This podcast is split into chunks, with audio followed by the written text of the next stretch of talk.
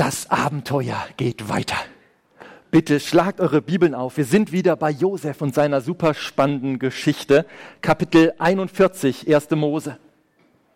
Ein langes Kapitel, das wir heute lesen. Deshalb werde ich während des Lesens schon so ein paar Kommentare einfließen lassen und dann werden wir uns zum Schluss mit der praktischen Anwendung beschäftigen. Und die Josef-Geschichte, die ist ja gespickt mit kalten Duschen, mit Abenteuer, mit Überraschungen. Und wer nach einer Bibelstelle sucht, wo so diese Spannung von Gottes Souveränität auf der einen Seite und unserer menschlichen Verantwortung auf der anderen Seite sichtbar wird, der wird hier fündig. Bei Josef. Und das ist auch genau unsere Situation. Wir sind verantwortlich für unsere Entscheidungen, für unser Leben. Und trotzdem hat Gott das letzte Wort. Ja, in zwei früheren Predigten habe ich erklärt, wieso unsere Entscheidungen nicht ruinieren. Sorry, wieso uns Entscheidungen anderer nicht ruinieren, sondern wenn, dann, dann sind es unsere eigenen Entscheidungen, die uns ruinieren können. Und bei Josef sehen wir ein gutes Beispiel, wie man mit falschen Entscheidungen anderer umgeht, wie man mit schwierigen Situationen umgeht.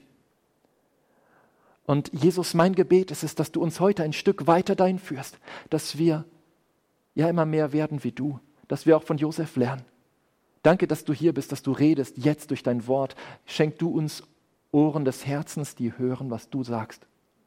Amen. Und das Kapitel 41 endet mit der Aus, das Kapitel 40 endet mit der Aussage, einmal anschalten. Ja. Aber der oberste Mundschenk dachte nicht mehr an Josef, sondern vergaß ihn. Aber dann kommt der Zeitpunkt, an den sich der Mundschenk, ich hoffe, ihr erinnert euch noch an die Vorgeschichte, an den sich der Mundschenk an Josef erinnern sollte, daran erinnert, was er tun sollte. Kapitel 41, Zwei Jahre später hatte der Pharao einen Traum. Er stand am Ufer des Nil.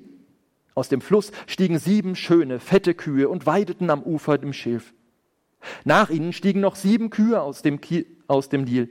Die waren hässlich und mager. Sie stellten sich neben die anderen Kühe ans Ufer. Dann fraßen die hässlichen und mageren Kühe die sieben schönen und fetten Kühe. Da wachte der Pharao auf. Aber er schlief wieder ein und hatte noch einen Traum. Er sah aus einem einzigen Halm sieben Ähren mit schönen, dicken Körnern hervorwachsen.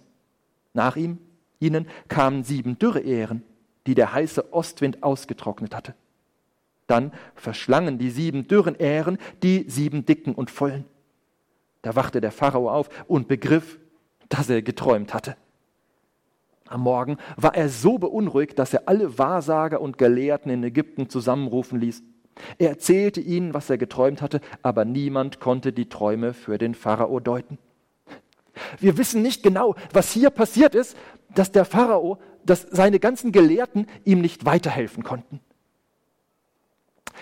Ich meine, man muss kein Meister in Traumdeutung sein, um zu erkennen, dass hier von etwas Positivem und etwas Negativem in dem Traum die Rede ist. Aber vielleicht hat Gott die Augen der, der Gelehrten geschlossen, daraus irgendwas erklären zu können, um jetzt Josef die Chance zu geben, etwas zu sagen.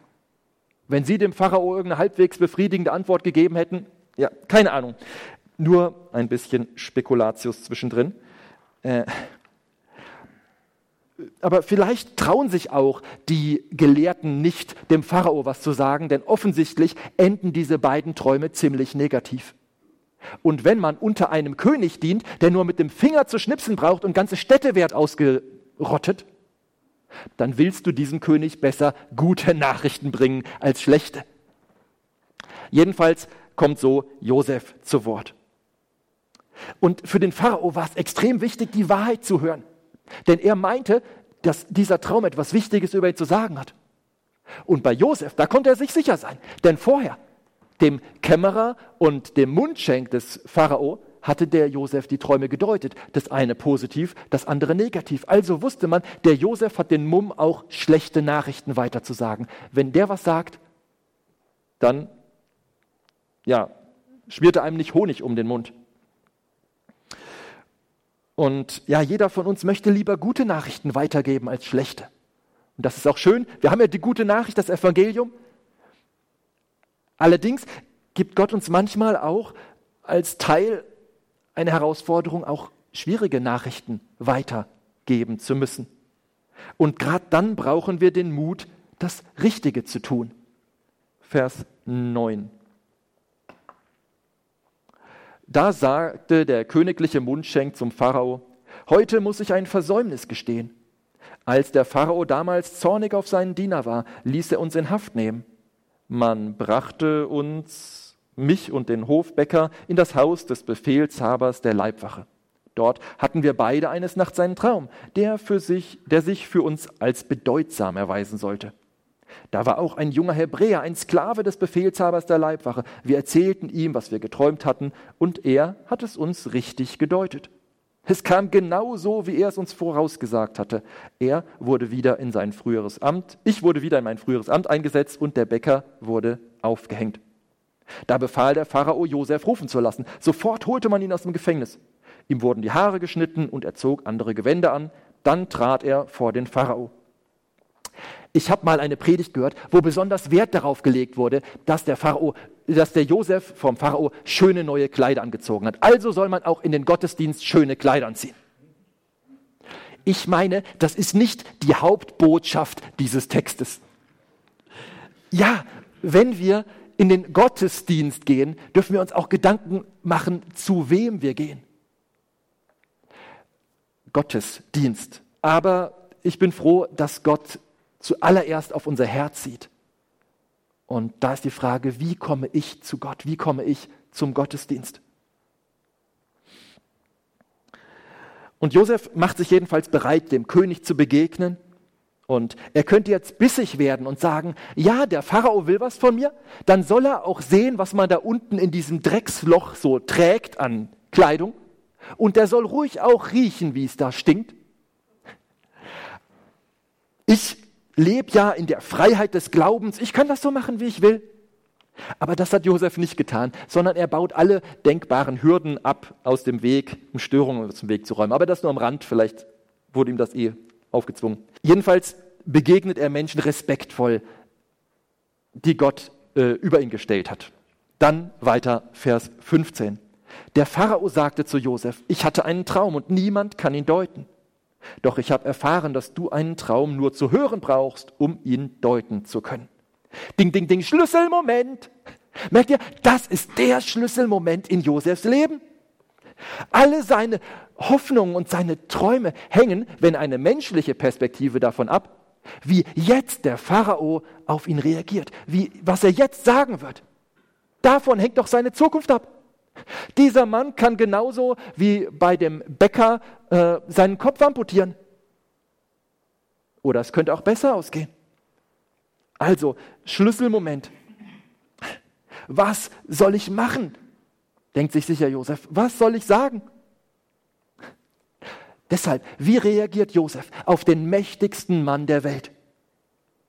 Wird er klein und sagt sich, ja, dieser Mann lässt sich als Gott verehren, also red ich mal besser nicht davon, dass ich an einen ganz anderen Gott glaube und meine, das ist der einzig wahre. Als Pharao zu ihm sagt, man hat mir gesagt, dass du jeden Traum auf der Stelle deuten kannst. Was antwortet Josef? Vers 16.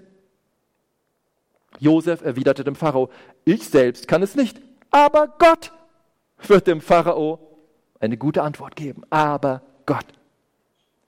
Ich finde, das ist ein gefestigter Gläubiger, der sich von den weltlichen Mächtigen nicht beeinflussen lässt, nicht von Angst getrieben ist. Und Josef, der ist derselbe im Knast wie im Kanzleramt, weil er weiß, das Schicksal meines Lebens hängt nicht von diesem mächtigen Mann ab. Ja, der Typ meint, er würde Geschichte schreiben mit seinen Pyramiden und allem anderen Kram. Aber Gott ist es, der Geschichte schreibt. Auch durch ihn. Ja, der König hat viel Macht, aber mir liegt viel mehr daran, Gott zu gefallen als dem Pharao. Und mein Gebet ist es, dass ich und dass wir zu solchen Menschen werden, dass unser Herz zu so einem Herz wird. Wie geht's weiter? Spannend. Vers 17. Da sagte der Pharao zu Josef, in meinem Traum stand ich am Ufer des Nil.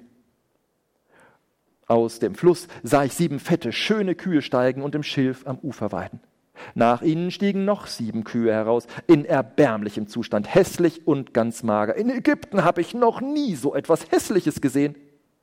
Dann fraßen die mageren, hässlichen Kühe die sieben ersten fetten Kühe.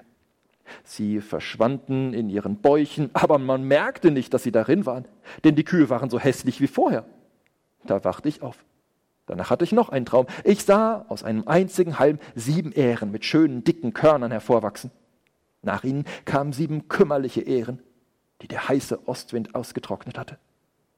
Dann verschlangen die sieben dürren Ähren die sieben dicken und vollen.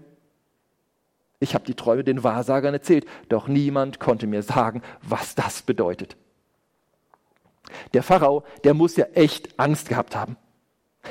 Stellt euch mal die Dreistigkeit dieser Szene vor ein ausländischer Sklave, frisch aus dem Gefängnis, der will dem mächtigsten Mann und soll dem mächtigsten Mann der Welt seine Albträume erklären.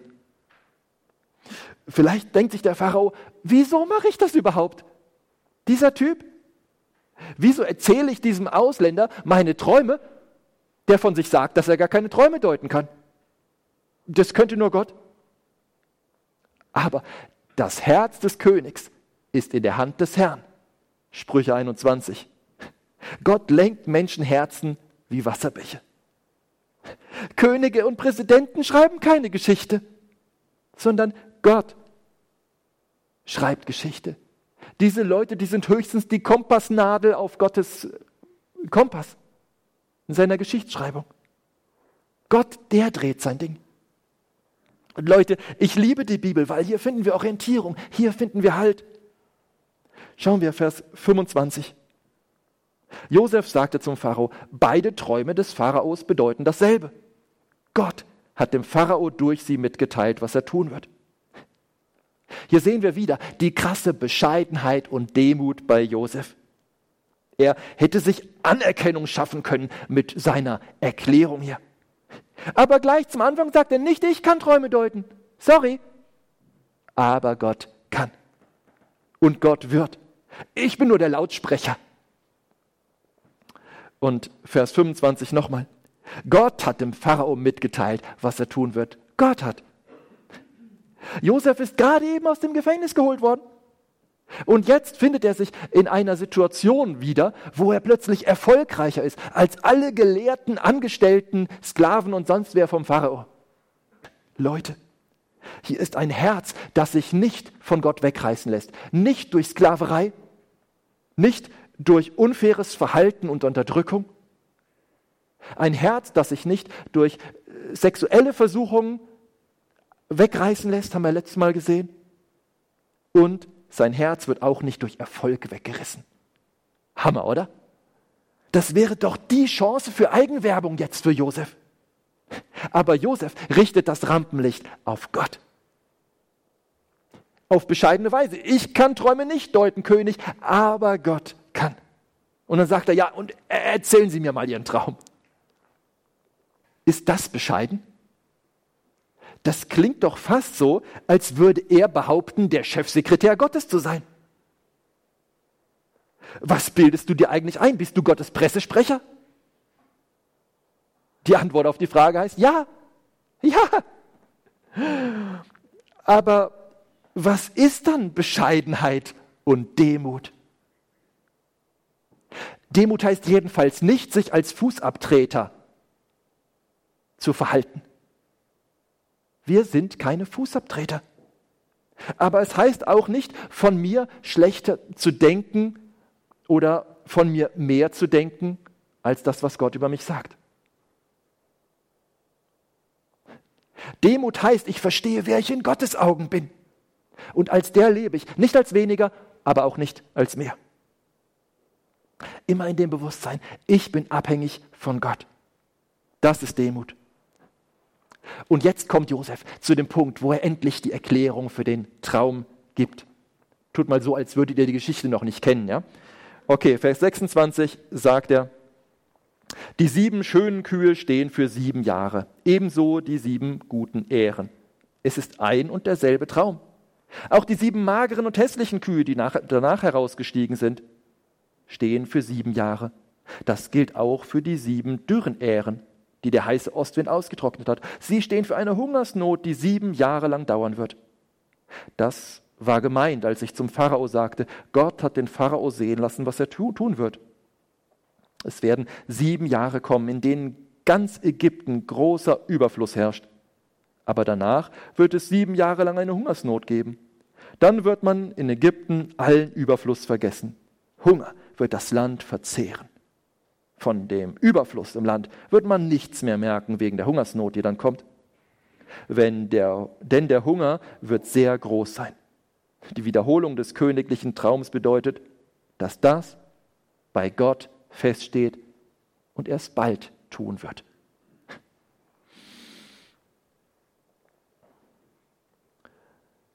Okay, schon wieder bringt Josef Gott ins Spiel.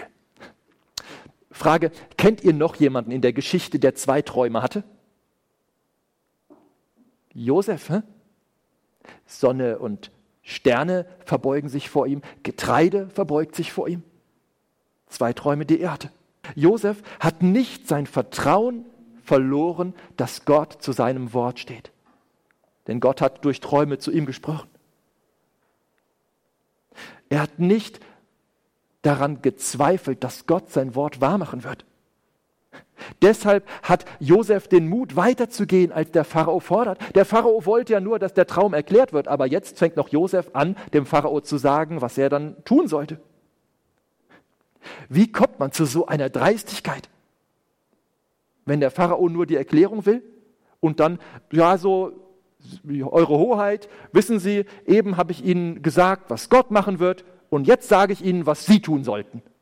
Ja, also da könnte dem Pharao doch die Hutschnur platzen und könnte sagen, ja, jetzt äh, halt mal nicht zu viel von dir. Geh mal wieder runter den Kerker oder sonst wohin. Wieso sollte sich Josef so weit aus dem Fenster lehnen, wenn er nicht sehen könnte, was in diesem Moment aus Gottes Sicht sein Auftrag war? Das geht nur, wenn wir mit Gott verbunden sind, dass wir wissen, was dran ist. Er sollte nicht nur ein Traumdeuter sein, sondern auch ein Berater. Und anstatt dass Pharao ihm einen Maulkorb verpasst, geht er auf den Rat ein. Vers 33. Klammer auf, während wir das jetzt gleich lesen, achtet mal darauf, wie wichtig dem Josef das Wohlergehen der Ägypter ist. Also derjenigen, die ihn unterdrückt haben. Er könnte auch denken, sollen die Ägypter ruhig verhungern? Kriegen die endlich mal ihr Fett ab? Im doppelten Sinne. Aber Josef sorgt sich sogar um die Leute, die ihn gequält haben. Vers 33. Deshalb sollte der Pharao jetzt einen klugen und weisen Mann aussuchen. Ihn soll er als seinen Stellvertreter über Ägypten einsetzen. Außerdem soll er Verwalter für das Land ernennen. Auch soll er in den sieben Jahren voll Überfluss in Ägypten eine Steuer von einem Fünftel erheben. Wow. Josef hat die Weisheit, gleich mit einem Plan zu rücken, obwohl er vor ein paar Minuten erst die, Traum, die, die Träume gehört hat. Und das macht Gott durch seinen Heiligen Geist heute noch, wenn wir so eng mit Gott verbunden sind. Und mich begeistert das immer wieder, davon Beispiele zu hören. Weiter sagt Josef, Vers 35, in den unguten Jahren, die kommen werden, sollen alle Ernteerträge gesammelt werden. Im Auftrag des Pharao soll man in den Städten Speicher für das Getreide bauen. Dann wird das Land genug zu essen haben, wenn die sieben Hungerjahre über Ägypten kommen. So wird das Land nicht von Hunger zugrunde gehen. Josefs Rede gefiel dem Pharao und seinen Leuten. Daher fragte der Pharao seine Leute, können wir einen besseren Mann finden als diesen, in dem der Geist Gottes ist? Dann sagte der Pharao zu Josef, weil Gott dich all das hat wissen lassen, ist niemand so klug und weise wie du was ich letztes Mal schon gesagt habe. Josef redet so krass, so überzeugt und so überzeugend von Gott, dass jetzt auch der Pharao anfängt von Gott zu reden. Gott im Blick hat. Er merkt, dass der Josef weise ist, das kommt von Gott. Das kann man nicht machen. Und sowas zu erleben, das begeistert mich immer wieder. Vers 40. Du selbst sollst mein Stellvertreter sein und mein ganzes Volk soll deine Anordnungen befolgen. Nur ich als König stehe noch über dir. Josef ist aus dem Gefängnis geholt worden, um die Träume zu deuten. Aber da konnte er noch nicht damit rechnen, dass das passiert, was jetzt gerade eben passiert. Dass er so Karriere machen würde. Crazy.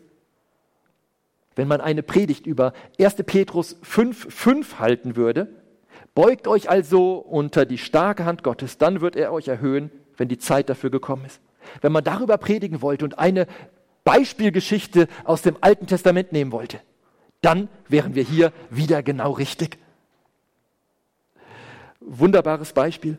Es geht nicht zuerst darum, Infos und Impulse aus der Bibel hier abzuspeichern, sondern es geht darum, in unserem Herzen immer mehr Raum dafür zu schaffen, damit sich das in unserem Leben widerspiegelt, in unserem Alltag. Denn was für Josef wahr war, ist auch für dich und für mich wahr heute. Deshalb sollte es ein Markenzeichen unseres Lebens sein, dass wir uns auf die starke Hand Gottes verlassen und uns unter seine starke Hand beugen. Selbst in schweren Umständen, die wir nicht verstehen. Vielleicht steckst du gerade eben drin. Scheinbar ist alles gegen dich gerichtet. Der Josef, der macht das. Er beugt sich demütig unter Gottes Hand. Und jetzt wird er erhöht zum mächtigsten Mann nach dem Pharao. Warum? Damit er Gott weiter dienen kann. Der Auftrag hat sich praktisch nicht verändert. Erst sollte er dem Potiphar dienen. Und dann im Gefängnis hat er gedient. Und so wird er jetzt dem Pharao und ganz Ägypten dienen. Es bleibt ein und dasselbe. Josef bleibt Gott treu und dient. Und er weiß noch nicht, dass er damit auch seiner eigenen Familie dient. Und dass er so Gottes Volk dient. Und damit auch Gott dient. Gott gebraucht Josef, um sie vor dem grausamen Hungertod zu schützen. Das hat er alles noch nicht auf dem Schirm, aber er vertraut Gott und macht das, was Gottes Auftrag ist. Du sollst selbst mein Stellvertreter sein und mein ganzes Volk soll deinen Anordnungen gehorchen. Könnt ihr euch den Kloß im Hals von Josef vorstellen, als er das hört? Unglaublich, oder? Was hat er in den letzten 13 Jahren alles durchmachen müssen? Entbehrungen und Misshandlungen und Spott. Erst wurde er befördert und dann beschissen. Und jetzt werden gerade seine eigenen Träume Realität. Vers 41. So sagte der Pharao zu Josef, hiermit ernenne ich dich zu meinem Stellvertreter in Ägypten. Der Pharao nahm einen Siegelring vom Finger und steckte ihn an Josefs Finger. Er ließ ihm ein weißes Leinengewand anziehen und legte ihn in eine, ihm eine goldene Kette um den Hals. Dann ließ er ihn als in seinen zweiten Wagen fahren. Man rief vor ihm aus, auf die Knie! So ernannte der Pharao Josef zu seinem Stellvertreter in ganz Ägypten. Der Pharao sagte zu Josef, ich bin der Pharao, aber ohne deine Erlaubnis darf niemand in Ägypten auch nur die Hand oder den Fuß bewegen. Der Pharao gab Josef einen neuen Namen und nannte ihn Zaphenat Paneach. Er gab ihm Asenat zur Frau. Sie war die Tochter des Potiphera, des Priesters von On. Dann zog Josef durch Ägypten. Er war 30 Jahre alt, als er vor dem Pharao stand, dem König von Ägypten. Nachdem Josef den Pharao verlassen hatte, bereiste er das ganze Land. Das Land brachte in den sieben Jahren voll Überfluss Erträge in Hülle und Fülle hervor. Während dieser sieben Jahre sammelte Josef alle Ernteerträge in Ägypten und ließ sie in die Städte bringen. In jeder Stadt lagerten die Ernteerträge, die auf den Feldern ringsum geerntet wurden. Josef sammelte so viel Getreide wie Sand am Meer. Schließlich hörte man auf, es abzumessen, denn es war so viel geworden, dass man es nicht mehr messen konnte. Noch vor dem ersten Jahr der Hungersnot bekam Josef, bekamen Josef und Asenat zwei Söhne. Asenat war die Tochter des Priesters Potiphera aus On. Und jetzt beachtet dieses starke Zeugnis von Josef. Josef nannte den Erstgeborenen Manasse, das bedeutet der vergessen lässt. Denn er sagte, Gott hat mich mein ganzes Unglück und all mein Heimweh vergessen lassen. Den zweiten nannte er Ephraim. Das bedeutet der Fruchtbare. Denn er sagte, Gott hat mich fruchtbar werden lassen im Land meines Elends. Was für ein faszinierendes Zeugnis von Josef. Er gibt seinen Kindern nicht irgendwelche ägyptischen Namen, sondern hebräische Namen mit Bedeutung. Manasse heißt, Gott hat mich mein ganzes Unglück und mein Heimweh vergessen lassen. Heißt das, Josef hatte Alzheimer? Nein, aber er hat gesehen, was Gott ihm Gutes gegeben hat, dass er deswegen das andere guten Gewissens, guten, ruhigen Herzens vergessen konnte. Und wenn ich drüber nachdenke, was Gott mir schon alles Gutes gegeben hat, sollte es mir genauso gehen. Meine Frau Christine, meine Kinder, euch als Gemeinde, am Freitag der Gebetsabend war der Hammer. So viel Alltägliches Tägliches mit Jesus. Und vor allem Jesus. Wenn ich mir das bewusst mache, was Gott mir gegeben hat, dann kann ich das andere getrost vergessen. Aber ich muss zugeben, diese Perspektive habe ich viel zu selten. Und dann nennt Josef den zweiten Sohn Ephraim. Also, falls ihr noch Kinder kriegt, hier sind noch ein paar Namensvorschläge. Gott hat mir im Land meines Unglücks Kinder geschenkt. Okay, passt nicht für Steinheim. Josef sieht noch, dass in Ägypten viel dumm gelaufen ist. Der hat keine rosarote Brille auf. Aber alles wird vom Guten überschattet, das Gott gibt, weil er Gott sieht, Gottes Wirken sieht. Vers 53, und damit kommen wir Richtung Zielgerade. Die sieben Jahre des Überflusses in Ägypten gingen zu Ende. Es begannen die sieben Jahre der Hungersnot. Es war genau so, wie Josef es vorhergesagt hatte. In allen Ländern herrschte Hunger, nur in Ägypten gab es Brot. Aber auch dort hungerte das Volk und schrie beim Pharao nach Brot. Da sagte er zu den Ägyptern, wendet euch an Josef und tut, was er euch sagt. Als der Hunger das ganze Land erfasst hatte, ließ Josef die Kornspeicher öffnen. Er versorgte Ägypten mit Getreide, denn es wurde von der Hungersnot geplagt. Aus aller Welt kam man nach Ägypten, um bei Josef Getreide zu kaufen, denn Hunger plagte die ganze Welt. Das war das Kapitel 41. Was können wir da jetzt für uns mit rausnehmen, mitnehmen? Hier haben wir den Teil 1 der Geschichte von Josef hinter uns, in der Josef so ziemlich alles richtig macht und trotzdem immer wieder die A-Karte landet und ganz unten landet. In diesem Teil sehen wir ihn nicht ärgerlich werden. Wir sehen ihn nicht Gott wegkicken. Angst, Bitterkeit und Frust können ihn nicht beherrschen. Woher bekommt dieser Mann diese Sicherheit, diese Stabilität?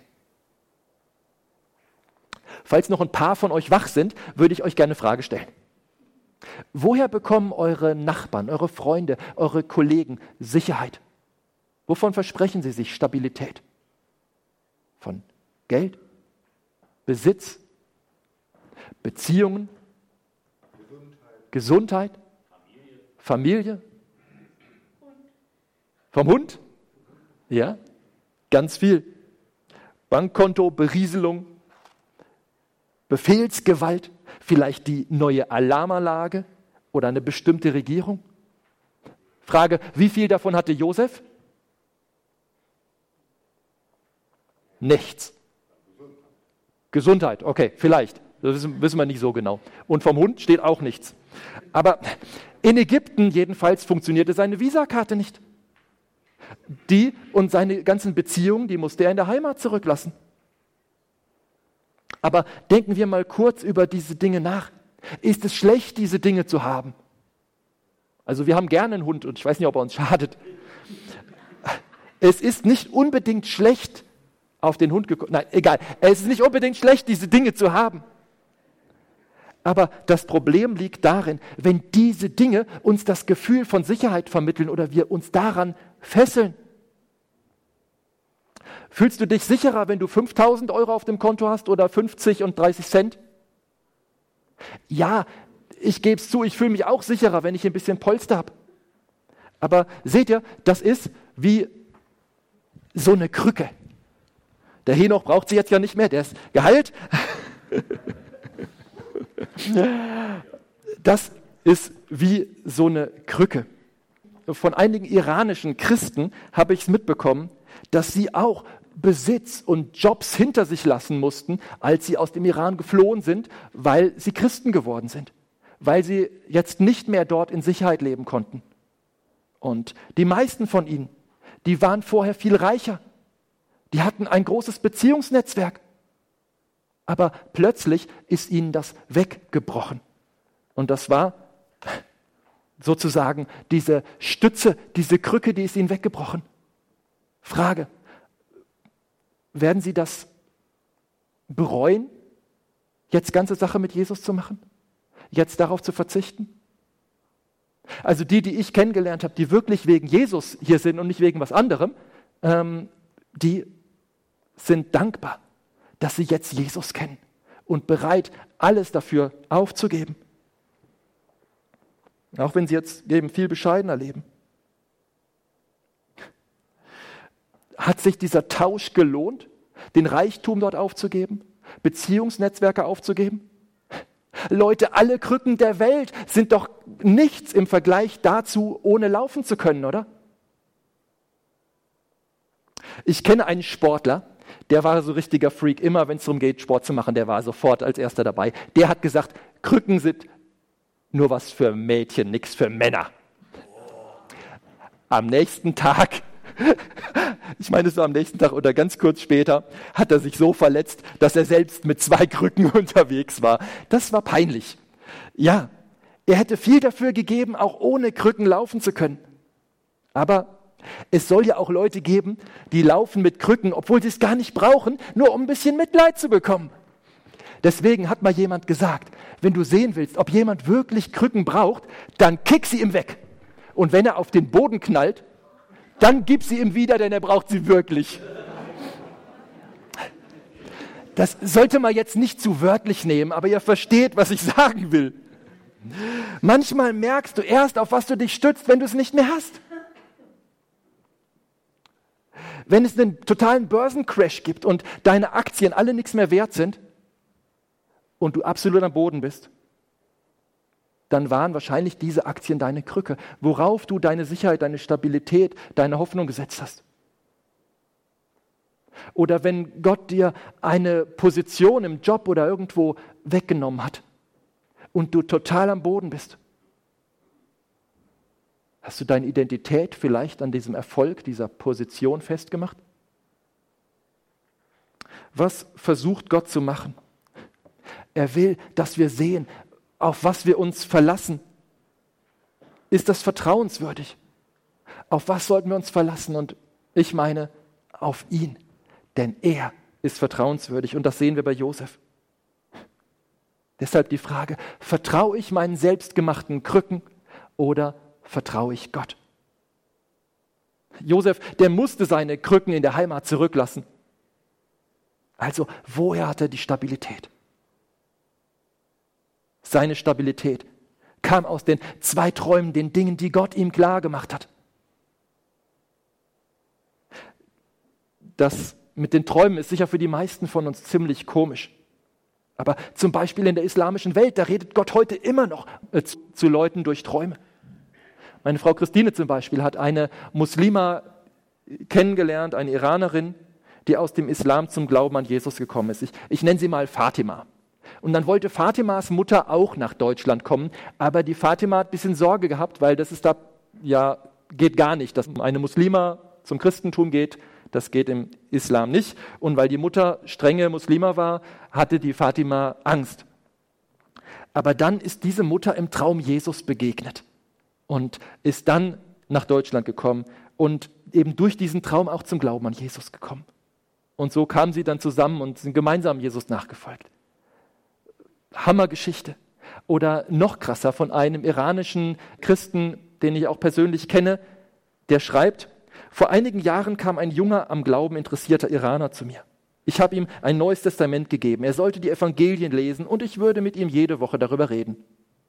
Acht Monate später war die Zeit reif für eine Glaubensentscheidung. Er hatte die Botschaft des Evangeliums verstanden. Ich fragte ihn, willst du ein Leben, dein Leben Jesus übergeben? Auf einmal strahlten seine Augen. Doch dann erzählte er von seiner Familie. Sein Vater sei ein fanatischer Moslem. Er sollte von der Bekehrung nicht erfahren. Dann habe ich nach dem Übergebet für seine Eltern gebetet, dass sie die Wahrheit kennenlernen. Einen Tag später rief er mich an. Der Vater habe angerufen und ihn gefragt, ob in seinem Leben etwas Außergewöhnliches passiert sei. Der Sohn hatte Angst. Aber er sagte seinem Vater, ein Pastor in Deutschland habe für ihn gebetet, damit es ihm besser ginge. Der Vater erzählte ihm von seinem Traum. Ich sah eine menschliche Lichtgestalt. Mir war sein Gesicht verborgen. Dieser Mensch nahm deine Hand, er nahm dich mit. Ich folgte ihm und sagte, lass meinen Sohn frei, wohin gehst du? Auf einmal kam eine unsichtbare Wand zwischen uns. Ich konnte dir nicht weiter folgen. Einige Menschen standen herum. Ich bat sie um Hilfe. Auf meine Frage, wohin nimmt er meinen Sohn mit, antworteten sie, dein Sohn hat die Wahrheit erkannt. Er hat ewiges Leben. Er geht mit Jesus. Der Vater hatte mehrere solche Träume. Er befahl seinem Sohn, treu in den Gottesdienst zu gehen. Außerdem legte der Vater sein Amt in muslimischen, islamischen Trauerfeiern nieder. Hammer, oder? Gott redet auch heute noch durch Träume. Kann sein, dass Gott auch zu dir durch Träume redet. Aber dann macht er es dir auch klar, dass dieser Traum eine Botschaft für dich ist. Du musst dir nicht bei deinem Frühstückstisch den Kopf zerbrechen und das Frühstück verderben und grübeln, was die wirren Gedanken deines Traums vielleicht zu sagen haben. Wenn das so unklar ist, leg die Bibel auf den Frühstückstisch, dann weißt du, was Gott dir sagen will. Ich meine natürlich nicht die geschlossene Bibel wie einen magischen Gegenstand, sondern wenn wir mit offenem Herzen in Gottes Wort lesen, dann spricht er zu uns. Josef bekam also seine Zuversicht aus der Offenbarung Gottes, aus Gottes Reden. Und dieselbe Botschaft, die kam zweimal. Das hat ihm große Sicherheit gegeben. Und ich möchte, dass wir heute zwei Wahrheiten sehen und mit nach Hause nehmen, die Josef die Stabilität gegeben haben. Erstens, Josef wusste, dass er von Gott geliebt ist, dass er von Gott angenommen ist. Woher wusste er das? Erstmal hatte er einen Vater, der ihm das gezeigt hat liebe Väter, das ist unser Job. Und dann hatte er diese Träume von Gott, über die wir in Kapitel 37 gesprochen haben. Gott hat zu ihm gesprochen. Daher wusste Josef, Gott hat mich als Leiter meiner Familie auserwählt. Ist es nicht so, dass wir alle in Beziehungen gern wissen wollen, wie der andere zu uns steht? Wer war mal in einer Beziehung und wollte wissen, wie der andere über ihn denkt, wie der andere zu ihm steht? Jeder, oder? Und wenn du jetzt mit der Person verheiratet bist, willst du immer noch wissen, wie er zu dir steht, oder? Deshalb, du, du weißt es, ja, aber deshalb sagen und zeigen wir hoffentlich unserem Partner immer wieder, dass wir ihn lieben, dass wir zu ihm stehen, damit er weiß, wo er steht. Aber wisst ihr, was uns am stabilsten macht? Wenn wir uns bewusst machen, wie Gott zu uns steht. Menschen können wankeln, können fallen, schwach werden. Aber Gott nicht. Er steht zu 100 Prozent fest und er liebt uns zu 100 Prozent. Vielleicht sagst du, Wolfram, du hast keine Ahnung, was ich schon alles auf dem Gewissen habe. Sage ich, muss ich auch gar nicht wissen, Gott beantwortet deine Frage, Jeremia 31.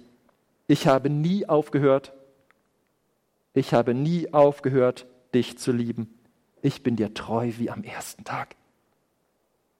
Und wer noch was aus dem Neuen Testament dazu mag, aber in dem allen überwinden wir weit durch den, der uns geliebt hat. Denn ich bin gewiss, dass weder Tod noch Leben, weder Engel noch Mächte noch Gewalten, weder Gegenwärtiges noch Zukünftiges, weder Hohes noch Tiefes, noch eine andere Kreatur uns scheiden kann von der Liebe Gottes, die in Christus Jesus ist, unserem Herrn. Ist das nicht stark? Gott sagt, ich liebe dich mit einer ewigen Liebe. Frage, kann ein neugeborenes Baby irgendetwas tun, dass seine Eltern es noch mehr lieben? Das geht nicht. ist auch schlafen. okay. Das war jetzt nicht im Konzept. Dann ist man entspannter dabei, das Kind zu lieben, aber man liebt es noch genauso, oder? Ja. Genauso wenig können wir Gott dazu bringen, uns noch mehr zu lieben. Denn seine Liebe ist bereits vollkommen. Mehr als perfekt geht nicht. Und wenn es dumm läuft, dann kann es bei menschlichen Eltern so sein, dass die Liebe irgendwann weniger wird. Aber bei Gott nicht. Gott können wir nicht dazu bringen, uns weniger zu lieben. Auch du nicht. Auch ich nicht. Weil seine Liebe perfekt, ewig und unveränderlich ist. Ich denke, das einzige Glücksspiel, was die meisten Christen machen, ist Auto kaufen so wie ich, haben die meisten nicht wirklich Ahnung, was sie da kaufen. Sie kaufen sich ein Auto und kurze Zeit später merken sie, oh Mist, deswegen wollte der Typ diese Karre verkaufen. Die hat ja da irgendwie diesen Haken dran gehabt. Kommt vor. Aber wisst ihr was? Als Gott dich durch Jesus erkauft hat, da wusste er sich, was er sich einkauft. Als er seine Liebe mit seinem Leben bezahlte, als Jesus mit seiner Liebe bezahlt hat. Da kannte er schon unsere Macken. Es kann sein, dass du in letzter Zeit irgendwas gemacht hast, wo du dich selbst überrascht hast, wie du versagt hast. Aber Gott überraschen wir nicht. Er wusste schon, als er entschieden hat, uns zu erkaufen, was wir machen werden. Und trotzdem hat er sich entschieden, dich zu lieben. Deshalb verändert sich seine Liebe nicht, wenn wir Mist bauen, weil er nicht überrascht wird. Leute, wir werden nur stabil in den Stürmen des Lebens stehen, wenn wir fest auf Gottes Liebe stehen. Wir werden nur fest in den Stürmen des Lebens stehen, wenn wir fest in Gottes Liebe verankert sind. Wenn wir uns seine ewige Liebe immer wieder bewusst machen.